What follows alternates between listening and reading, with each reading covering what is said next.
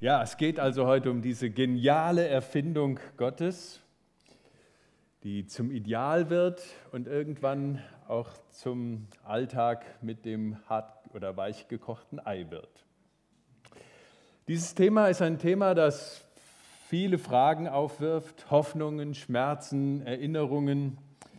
Und die werden wir nicht alle jetzt in einer halben Stunde behandeln können. Ich möchte euch auch bitten, hört nicht für irgendjemand anders. Zu sagen, oh, hoffentlich sagt er es heute mal dem oder der oder. Ja. Die Predigt ist kein Ersatz für das Gespräch, das ihr vielleicht selber besser persönlich führt.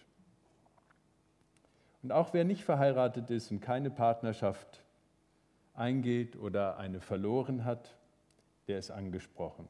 Man kann mal zurückdenken, wie war das bei mir, bei uns, nach vorne denken, könnte vielleicht noch mal. Oder aber auch mithören für die Begleitung anderer Menschen. Wie es mir neulich jemand erzählt hat, mein Physiotherapeut hat angefangen mit mir über diese Frage der Partnerschaft und Ehe zu sprechen. Jetzt wollen wir uns sogar privat treffen. Was sage ich ihm jetzt? Und wir alle kennen heute aus jeder Stellenanzeige, gesucht wird, männlich, weiblich, divers. Wer Menschen kennt oder in seiner eigenen Familie auch Menschen hat, die, nicht in die, die sich nicht in die klassische heterosexuelle Mann-Frau-Weise einbeziehen würden, der weiß, diese Menschen verdienen es nicht, mit so einem kleinen Nebensatz in einem Gottesdienst abgetan zu werden. Ihre Lebensfragen sind wichtig und darum werden wir sie heute Morgen nicht per Nebensatz oder Fußnote behandeln. Wir beginnen mit Tobi. Tobi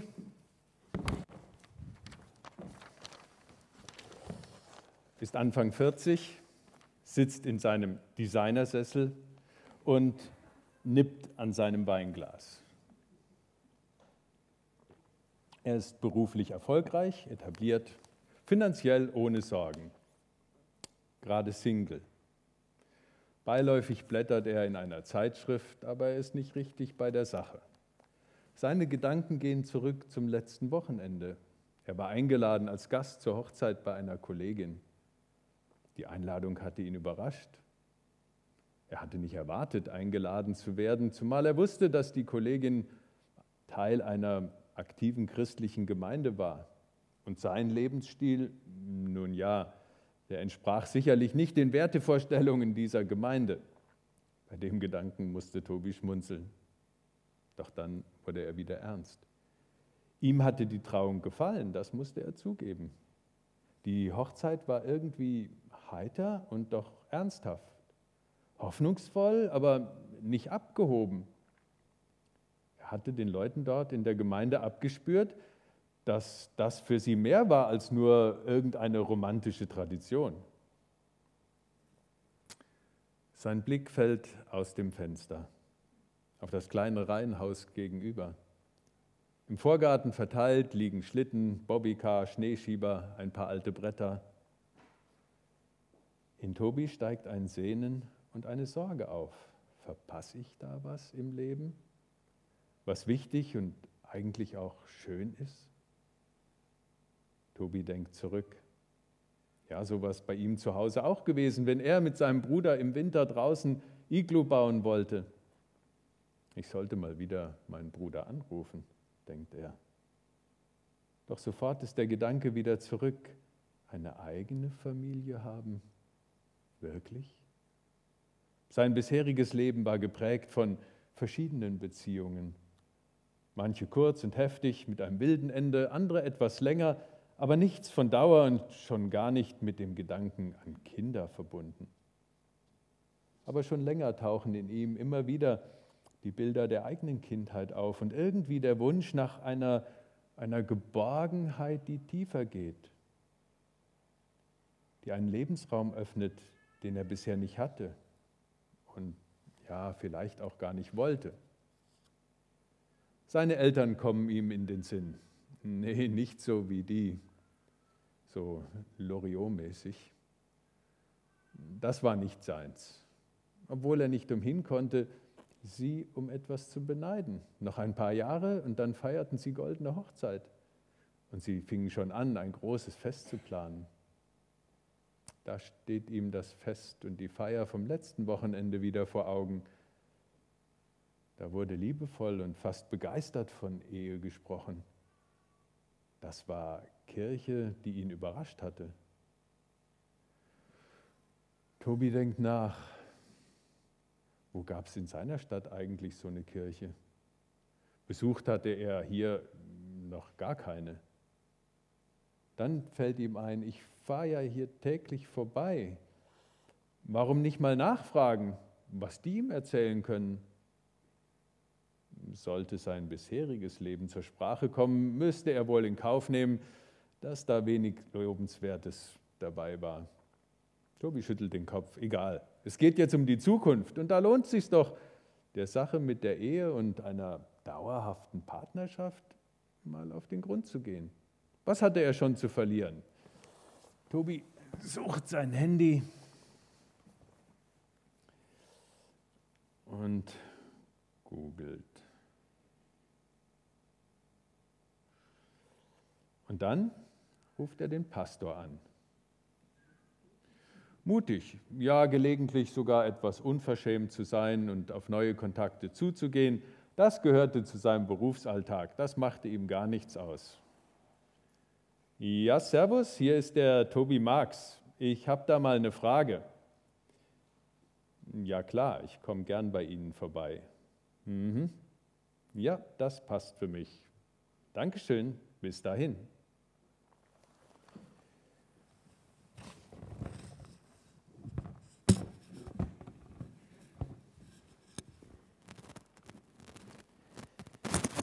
Und so macht sich Tobi, so macht sich Tobi auf den Weg und trifft sich mit dem Pastor. Bin ich wieder da?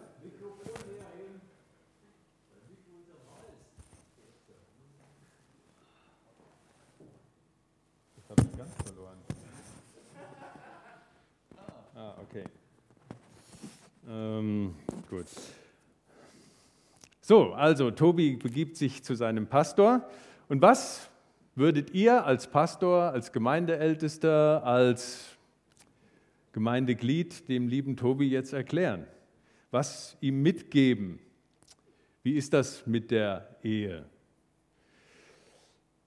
Ich möchte mit euch zurückgehen zu dem genialen Anfang und nicht erstmal bei den mehr oder minder gut gelungenen Versuchen, wie wir das dann nachgebaut haben, sondern wir gehen zum Prototyp zurück. Und Christen haben ja nicht per se eine glückliche Ehe. Auch wir kämpfen, leiden. Wir feiern, wir freuen uns, wir genießen, aber wir kennen auch das Bedrücktsein, ja sogar das Scheitern. Leider oder vielleicht auch gerade deswegen lohnt es sich dann auch nochmal, das Urbild anzuschauen. Die Grundlage liegt in der Schöpfung. Gott hat sie geschaffen, Mann und Frau.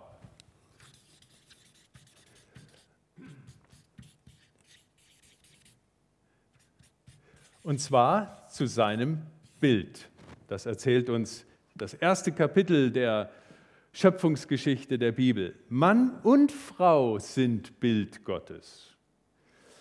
Ihr sagt selbstverständlich, ist es aber nicht. Wenn ihr mal hineinschaut in diese Welt, in die vielen verschiedenen Kulturen, dann ist es in der Regel der, sich, der Mann, der sich durchaus als solches verstehen könnte. Ja, ich bin der Herrliche und der Prächtige. Aber wie wird mit Frauen umgegangen? Und leider auch in unserem sogenannten christlichen Abendland wurde lange über Frauen gedacht und gesprochen und sie behandelt, dass wenig von diesem Gedanken der Ebenbildlichkeit, die wir gemeinsam haben, deutlich wurde.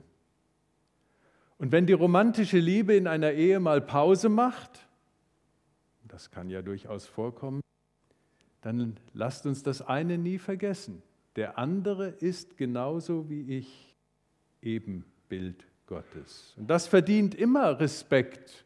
Das begründet immer seine Würde und Wertschätzung als der mit mir Mensch, weil er von Gott genauso wie ich gewollt und geliebt ist.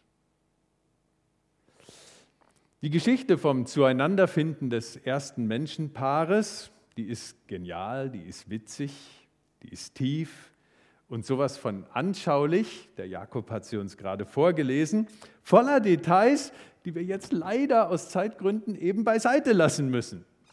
Ich glaube, Gott hatte einen richtigen Spaß daran, die beiden zusammenzubringen. Und in diesem Sinn ist er eine echte Paradiesgeschichte. Jedenfalls steht am Anfang dieser Erzählung ein Satz, der dann nicht mehr nur den Blick zurück ins Paradies verträumt bringt, sondern der jetzt sozusagen ähm, wie ein, wie ein Merksatz ist, den wir mitnehmen können, wie ein Nachwort zu dieser Paradiesgeschichte, wie ein Fazit. Darum wird ein Mann Vater und Mutter verlassen und seiner Frau anhangen und sie werden ein Fleisch sein. So heißt es bei Luther. Okay, klingt etwas altertümlich, lohnt sich aber der Mühe der Betrachtung den Worten mal nachzugeben, denn das Ergebnis könnte vielleicht alles andere als altertümlich sein. Der Vers vorher, der zeigt eine unglaubliche Begeisterung und zum Glück hat Jakob sie ja auch sehr schön ausgedrückt. Als der Mann endlich empfindet und entdeckt, da ist jetzt ein Wesen, das zu mir passt, ja, das hat Passung, nachdem das mit den Tieren, naja, nicht ganz so geklappt hat so schön ein Hund ist, so herrlich schweigsam der Goldfisch, so wunderbar, ja, die Katze, so lieb und kuschelig. Vier Schafe, die ihr jetzt habt zu Hause, ja, bei Radetzkis, wer das mal probieren will, wunderschön. Ja. Wenn man so vier kleine Schäfchen hat. Aber das ist nicht die Passung die man sich gesucht hat. Und dann auf einmal steht sie vor ihm. Und da bricht der Jubel aus ihm heraus. Das ist jetzt Bein von meinem Bein, Fleisch von meinem Fleisch. Man wird sie Männin nennen, weil sie vom Mann genommen ist. Das ist also in der hebräischen Sprache ist das so ein richtig poetisches Jubellied. Ja, da ist die Gitarre mit dabei, die Geigen summen und die Trompeten schallen. Das gehört alles mit dazu. Da ist Begeisterung. Diese Passung, diese Freude, die Begeisterung, dass ein Mensch einen anderen hat, der zu ihm kommt dass ein Mann eine Frau findet, eine Frau einen Mann bekommt, dass zwei entdecken, wir gehören zusammen, das hat nachhaltig die Menschheit geprägt. Und das durften wir aus dem Paradies mitnehmen.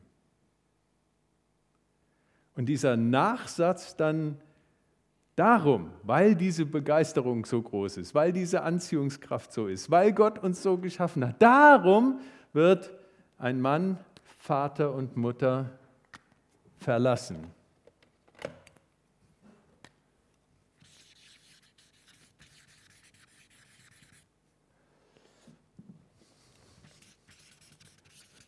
Vater und Mutter verlassen. Und jetzt machen wir uns als erstes mal ein paar Gedanken um dieses Verlassen.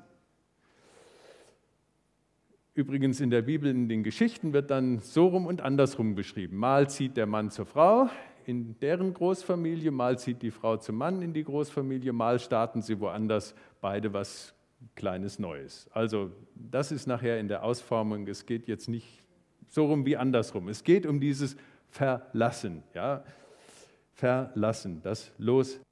Vater und Mutter, das sind engste Beziehungen, die wir haben die Ursprungsfamilie, die Sicherheit, der Schutzraum, das, was uns geholfen hat, aufzuwachsen, Zugehörigkeit gegeben hat, Geborgenheit geschenkt hat. In diesem Raum der Ursprungsfamilie, da entwickelt ein Junge, ein Mädchen, da haben wir entwickelt unsere Identität. Hier haben wir hoffentlich positive Bindung erfahren und erlebt. Wertschätzung, Ermutigung, Förderung, Wertebildung. Was ist gut, was ist falsch? Hilfestellung, damit eines Tages der kleine Bub, das kleine Mädchen einmal sagen kann, jetzt bin ich groß, jetzt verlasse ich Vater und Mutter. Verlassen bedeutet eine eigenständige Persönlichkeit werden. Die Bindung zu den Eltern so zu lösen, dass man bereit und fähig ist, jetzt eine neue Bindung einzugehen, die meine Primärbindung, meine wichtigste Bindung wird. Verlassen, das heißt auch loslassen, dass jetzt nicht mehr die Meinung von Vater und Mutter die bestimmende Kraft in meinem Leben sind. Dass es nicht mehr darum geht, meinem Papa oder meiner Mama zu gefallen. Das ist nicht mehr die Grundlage meiner Entscheidungen. Verlassen, das heißt aber auch nach außen hin sichtbar machen und klar und deutlich da geht einer jetzt seinen eigenen Weg. Er wird eigenverantwortlich. Das kann sich dann auch in der ökonomischen, wirtschaftlichen Unabhängigkeit ausdrücken. Früher war das dann in gewisser Weise selbstverständlich. Na klar, der, der heiratet, irgendwie muss man seine Familie ja ernähren können. Da hat sich inzwischen manches auch verschoben und verändert und das ist auch im Großfamilienzusammenhang damals schon nicht so gewesen, du musst nicht erst ein eigenes Haus gebaut haben. Könnt ihr euch vorstellen, das war früher mal eine Überlegung. Als ich Jugendlicher war auf dem Dorf, ähm, da war das für uns eine echte Frage. Kann ich mich noch daran erinnern, ja? wie die Jugendlichen gefragt haben, muss ich denn erst mein eigenes Haus gebaut haben, bevor ich heiraten kann? Ähm, davon sind wir heute so weit weg, bis du dein erstes Haus bauen kannst. Also fang mal lieber früher an mit heiraten. Ähm, das ist schon richtig so. Aber dieses Verlassen heißt eben auch eine eigenverantwortliche Eigenständigkeit, auch nach außen hin sichtbar. Ich kann das jetzt. Darf ich euch mal fragen, wie war das bei euch? Viele haben ja schon viele Jahre jetzt hinter sich in einem Miteinander. Wie war das, als ihr ausgezogen seid? Vielleicht auch die Anfangszeit eurer Ehe? Wie viel haben die Eltern da noch mit reingeredet? Vielleicht rührt das auch an alten Schmerzen und Wunden, wie herablassend das sein konnte. Die kann ja nicht mal Kartoffeln kochen. Der kann ja nicht einen Nagel gerade in die Wand hauen. Vielleicht habt ihr aber auch bisher noch gar nicht daran gedacht, dass eure Ehe auch darunter gelitten hat, dass du, dass dein Partner, Partnerin doch noch recht bestimmt waren von Vater oder Mutter und dass deren Verhalten vielleicht übergriffig war. Das war dann so wie ein gewisser innerer Druck, eine Stimme. Komm, mach so, wie der Vater will. Komm, mach so, wie die Mutter es möchte. Und dann fandest du dich auf einmal vor zwischen deinem Partner und den Eltern. Interessanterweise war das Thema nach Weihnachten in meiner Ursprungsfamilie. Wie haben es meine Eltern vor über 60 Jahren erlebt, als ihre Ehe startete? Und da ist uns manches in der Tragweite erst noch bewusst geworden. Und auch mir ist deutlich geworden, ich fühlte mich super erwachsen mit meinen 25 Jahren, als wir geheiratet haben und dachte, na klar, ich hab's, ich habe mich losgelöst, ich bin selbstständig. Aber das stimmte gar nicht so. Und es gab durchaus Situationen in unserer Ehe, wo dieses Empfinden, ich sollte es so machen, wie mein Vater es denkt, mich in einen Konflikt geführt hat. Klammer auf, zumal mein Vater auch beruflich mein Chef war.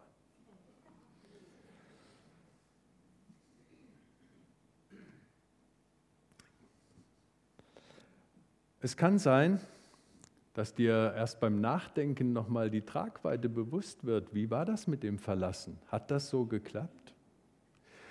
Kann sein, dass dir aber auch schmerzlich bewusst wird, dass ein Loslösen aus der Bindung zu Vater oder Mutter gar nicht möglich ist.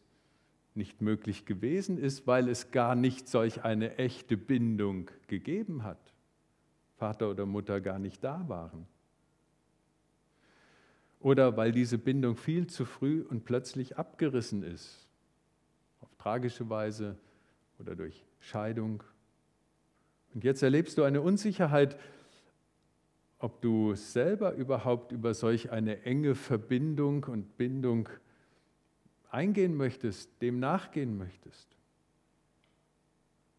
Vielleicht denkst du auch, so in diesem Sinne verlassen habe ich gar nicht mein Elternhaus sondern ich bin geflüchtet. Ganz ehrlich, ich bin geflüchtet. Das war nicht ein, ein ordnungsgemäßes Loslösen, ein Loslöseprozess, sondern eine Flucht. Vielleicht eine wilde, verzweifelte Flucht hinein in eine Beziehung, damit ich rauskomme aus dem Elternhaus. Also, verlassen. Das Zweite, ist das, er wird anhangen, sagt Luther hier. Wir kennen ja nur das Anhänglichsein. Ja, ist schön, wenn dazu dann ein bisschen romantische Musik kommt, ja. Anhänglich sein.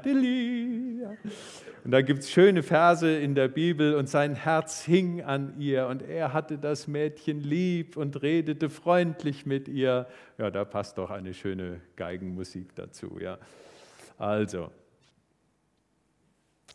das meint wohl durchaus auch die persönliche Zuneigung. Das ist ja etwas Wunderbares. Sein Herz hing an ihr. Diese Schönheit der wechselseitigen Liebe, inklusive auch der erotischen Anziehung, das wird im Alten Testament besungen. Und nicht brüde, sondern durchaus leidenschaftlich und auch sehr anschaulich. Also anhangen, anhänglich sein, mit dem Herzen an dem anderen hängen. Und diese, dieses Anhänglichsein geht jetzt auf seine Frau.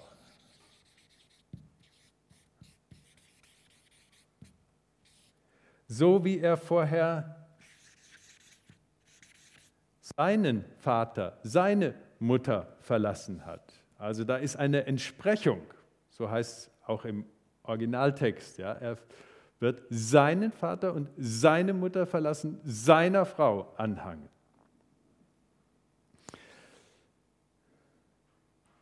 Also wie ich meine Eltern nicht irgendwie mal auswechseln kann und sagen, naja, jetzt sind mir die mal gerade genug, ich suche mir mal schnell ein paar andere Eltern. Die Phase hat man als Kind manchmal, ja, könnt ihr euch vielleicht auch erinnern. Ähm, und wir haben uns als Eltern dann zwischendurch auch ausgetauscht, wo wir befreundet waren, dass bei den anderen, ja, ja, wenn die da meine Eltern wären, dann ging es mir viel besser. Und unsere Kinder, ja, guck mal die, wie die das machen, das ist doch viel besser. Dann haben wir alle geschmunzelt und gesagt, okay, so ist es, aber wir können uns jetzt nicht austauschen, sondern das sind meine Kinder und ich bin ihr Papa. Und das wechselt jetzt, dieses Seine, dieses einmalige Bezogensein, auf seine Frau. Das ist schon was ganz Besonderes. Seine Frau, ihren Mann, dieser Vers denkt also nicht an irgendwie Lebensabschnittspartnerschaften, One-Night-Erfahrungen und so weiter, sondern hier steht ein, eine dauerhafte Beziehung, eine verlässliche Beziehung dahinter. Auch es um die äußere Klarheit, geht es um die äußere Klarheit. Ähm, das da ist meine Frau, das da ist mein Mann. Das ist ein wie heißt es in der Grammatik, besitzanzeigendes Fürwort, Possessivpronomen. Das hat mich allerdings schon in unserer Verlobungszeit gestört, dass ich, als ich mal darüber nachdachte, ist ein besitzanzeigendes Fürwort. Wenn ich schreibe, meine liebe Magdalene, hm, was will ich damit anzeigen? Besitz? Kein Mensch ist des anderen Menschen Besitz. Also habe ich damals in einem der Briefe, die wir uns hin und her geschrieben haben, das war noch vor allem I irgendwas, ja, ich war ein halbes Jahr in Brasilien und sie saß hier, also haben wir viele Briefe geschrieben, habe ich mal darüber nachgedacht, wie das mit diesem Meinen sich verhält.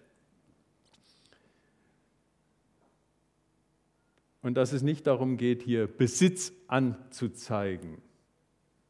Auch unsere Kinder sind nicht unser Besitz und meine Eltern sind auch nicht mein Besitz, sondern das ist vielmehr ein beziehungsanzeigendes Fürwort. Meine Frau, sie gehört zu mir. Und ja, ich gehöre zu ihr. Und ja, sie gehört sonst zu niemand anderem in dieser Weise. Niemand anders kann zu ihr sagen, meine Frau. Niemand anders kann zu mir sagen, mein Mann. Das gilt nur für uns beide. Und das macht auch nach außen hin nach etwas Besonderes klar. Und dazu machen wir ja zum Beispiel den Ring oder andere Zeichen, die deutlich machen, hey, das ist klar. Ja? Hier ist ein nicht Besitzanzeige, sondern eine Beziehungsanzeige, die uns verbindet. So, und das Letzte, ein Fleischsein.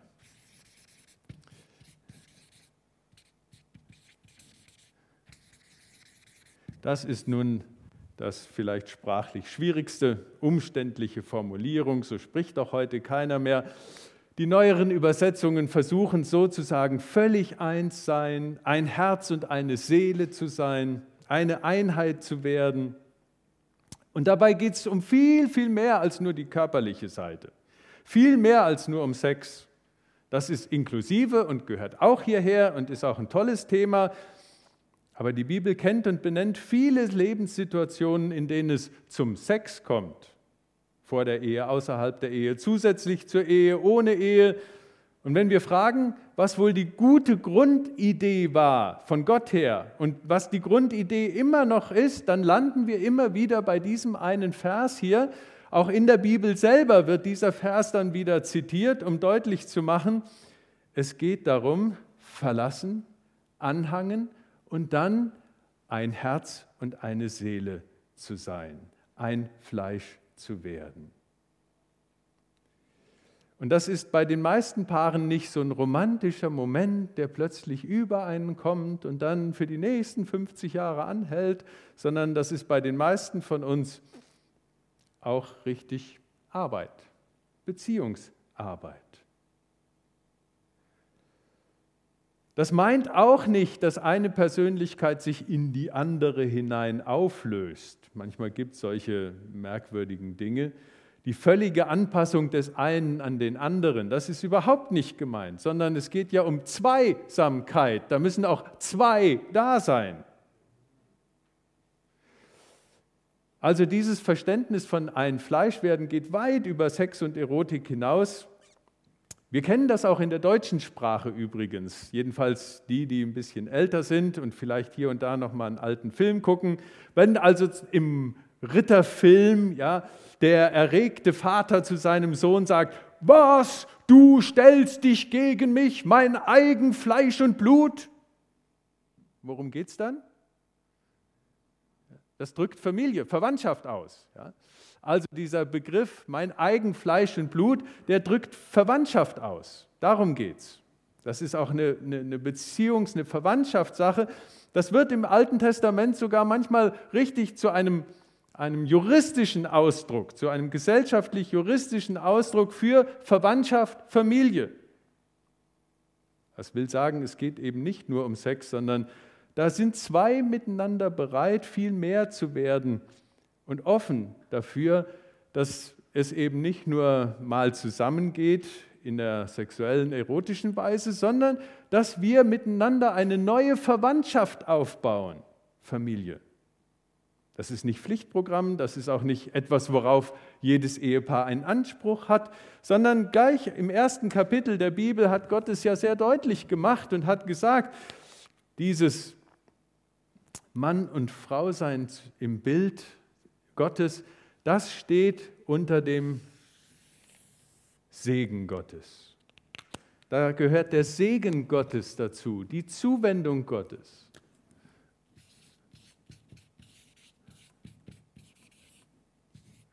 Dass er uns das schenkt, dass wir Segen erfahren dürfen. Zuwendung, liebevoll. Und das wünschen wir uns ja auch, wenn wir dann gemeinsam uns trauen lassen, einen Traugottesdienst feiern, diesen Segen Gottes zu erfahren, Gott im Ehealltag zu erleben. Und dazu hat die Bibel dann eine Menge Geschichten zu erzählen. Wie das ist mit dem Ehealltag und wie ein großer Gott und ein kleiner Ehemann, ein großer Gott und eine kleine Ehefrau versuchen, ihren Ehealltag zu leben. Und das sind nicht nur ganz schöne Geschichten. Da sind auch viele schmerzhafte Geschichten dabei. Kehren wir nochmal zum Tobi zurück. Jetzt passe ich auf hier, dass ich hier Tobi hat sich also mit dem Pastor getroffen. Der hat ihm erklärt, was die Grundidee einer Ehe darstellt. Tobi sitzt wieder in seinem Designersessel, nippt an seinem Weinglas und schaut in seine Notizen. Manches von dem, was der Pfarrer gesagt hat, macht Sinn für ihn. Er wundert sich über sich selbst, denn tatsächlich schämt er sich jetzt auch etwas, wenn er an manche seiner Beziehungen denkt. Er hatte gewusst, dass die eine oder andere Frau sich mehr erhofft hatte. Aber wenn die Beziehung in diese Phase kam, ist er ausgestiegen.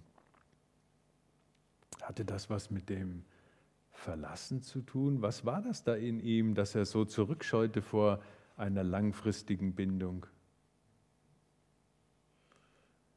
Tobi guckt in seine Notizen. Und er schüttelt den Kopf, ein Fleisch sein. Solch einen Ausdruck hatte er noch nie gehört.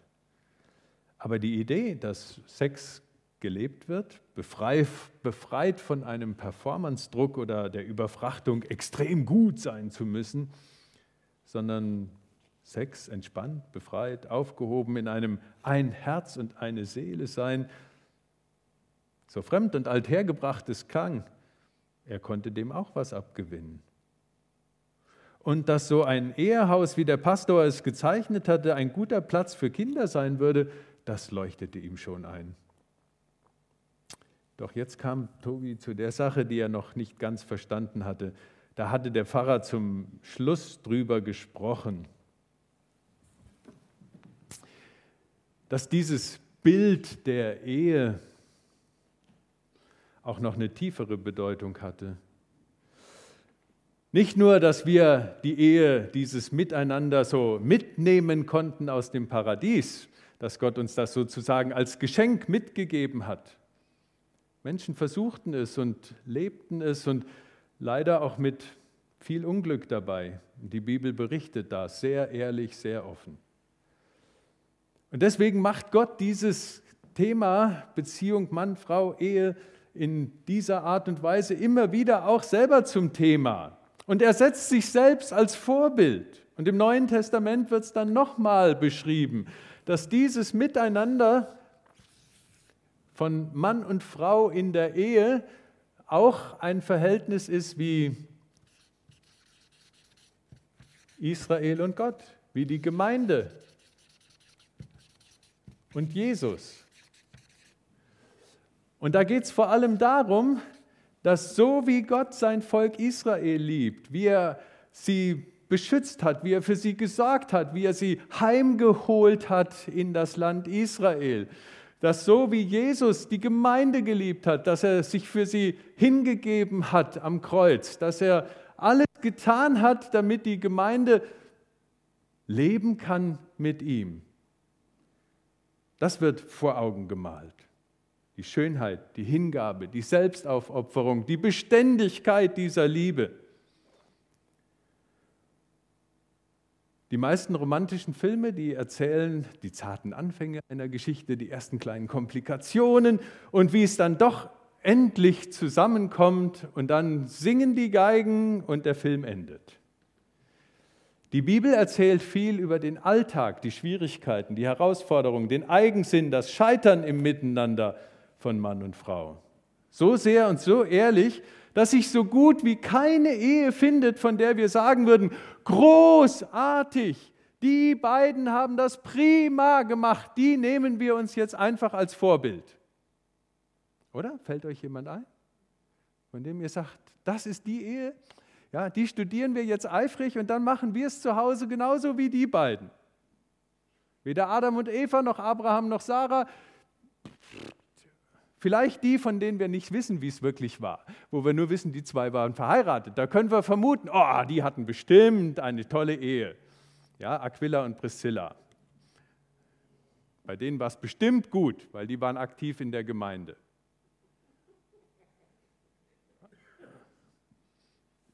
Geht die Logik immer auf? Warum wird uns nicht mehr von ihnen erzählt? Hm. Ob die Propheten im Alten Testament, ob Jesus, ob Paulus, immer wieder kommen sie darauf zurück zu sagen, nein, wir können uns nicht orientieren an dem, wie dieser oder jene das miteinander toll hingekriegt haben, sondern lasst uns darauf gucken, wenn wir lernen wollen, was Liebe ist, wie hat Gott Israel geliebt, sein Volk? Wie hat Jesus die Gemeinde geliebt? Wie antworten wir auf diese Liebe? Dann lernen wir etwas. Denn dann lernen wir, wie Liebe wirklich aus dem Herzen kommt.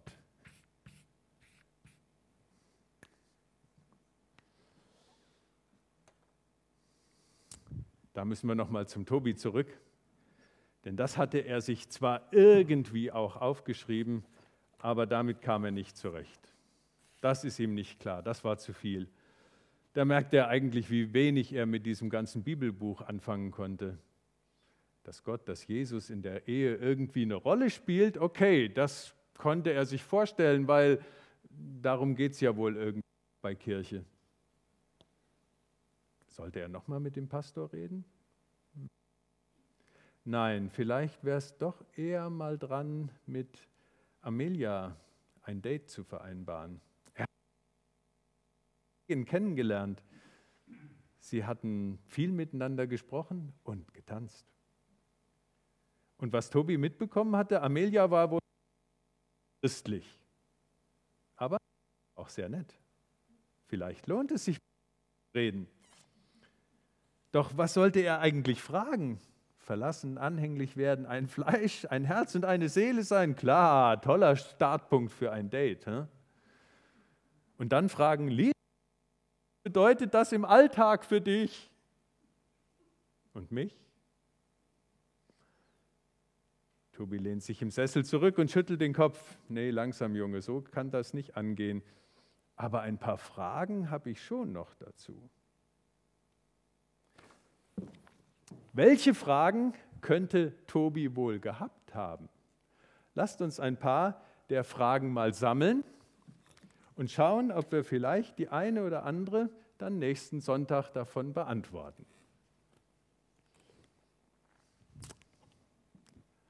Hat jemand eine Frage, die der Tobi vielleicht stellen könnte?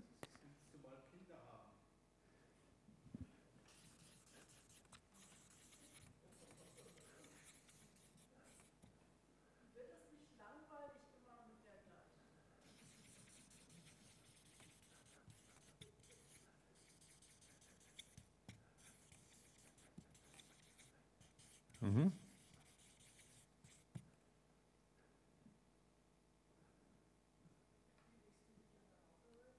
Bitte? Ich habe es nicht akustisch nicht verstanden.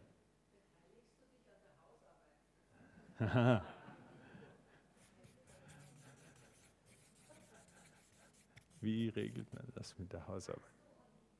Bitte? Oliven.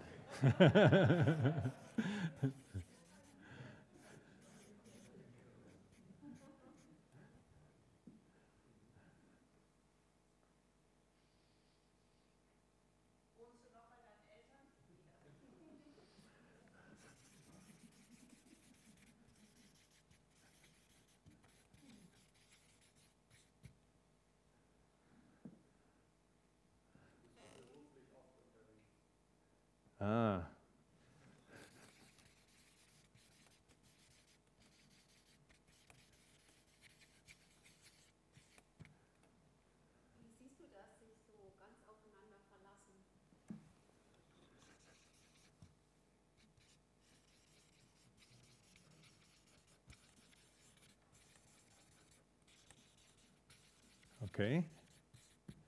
Ah.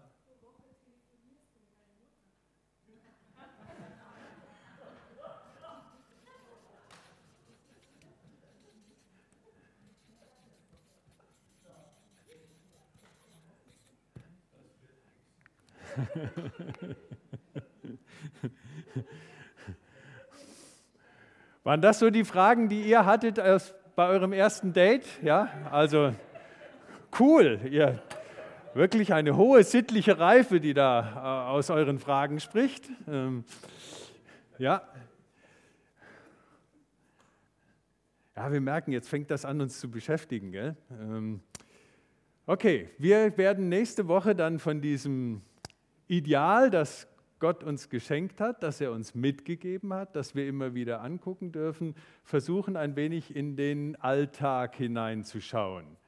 Wie das mit den Kindern, ist das langweilig, wie löst man das Alltagsgeschäft, was ist, wenn einer Oliven mag und der andere nicht. Ähm, okay, also ob ich auf alle Fragen eingehen kann, weiß ich noch nicht so genau. Ähm, wenn sich beruflich Wege auch auseinanderentwickeln, wenn Zeiten nicht mehr so stimmen miteinander, das stecken ja einige Fragen dahinter, die, die aus unserem Leben und unserer Lebenswelt kommen. Gut, wir werden versuchen, das aufzunehmen und in der nächsten Woche dann mal schauen, wie wir das behandeln können. Wenn ihr Fragen habt zu dem Thema, die jetzt nicht so hier vorne zum Formulieren und Aufschreiben sind, dann dürft ihr auch gerne uns ansprechen. Ich bin als Pastor da. Lor Schneider ist auch als Seelsorgeleiterin zur Verfügung. Ähm, kommt auf uns zu. Wir helfen gerne. Wir helfen auch weiter, wenn wir merken, braucht vielleicht doch mehr Fachqualifikation und eine längere Begleitung. Aber wir dürfen etwas mitnehmen, das ist die Freude über ein Ehemodell, das Gott uns geschenkt hat. Und das weiß Gott nicht selbstverständlich in dieser Welt zu Hause ist. Amen. Wir beten. Danke, Jesus, dass wir uns auch Gedanken machen können über dieses Miteinander von Mann und Frau, wo wir zu lernen haben, wo wir noch wachsen können, auch nach langer Zeit miteinander, wo wir Hoffnungen haben können, wo wir aber auch umkehren können, weil wir merken, Mensch, das sind Dinge, die in einer Ehe, neben einer Ehe, im Vorfeld nicht richtig gelaufen sind oder schief laufen. Da ist immer noch Hoffnung da, etwas neu zu wagen, neu zu gestalten, in dieses Bild wieder zurückzukehren, was du uns in deinem Wort aufgezeigt hast und etwas von dem versuchen umzusetzen, wie du, Herr Jesus, die Gemeinde geliebt hast, wie der Vater das Volk Israel geliebt und herausgerufen hat. Und ja, mach uns dazu hoffnungsvoll Lernenden und gib, dass wir auch anderen Hoffnung machen können, die sich mühen, die am Scheitern sind, die verzweifelt sind die nicht mehr sehen, wie für sie ein Gelingen in einer Partnerschaft noch Wirklichkeit werden kann. Und hilf uns mit unserem Leben vor dir und mit dir zurechtzukommen. Amen.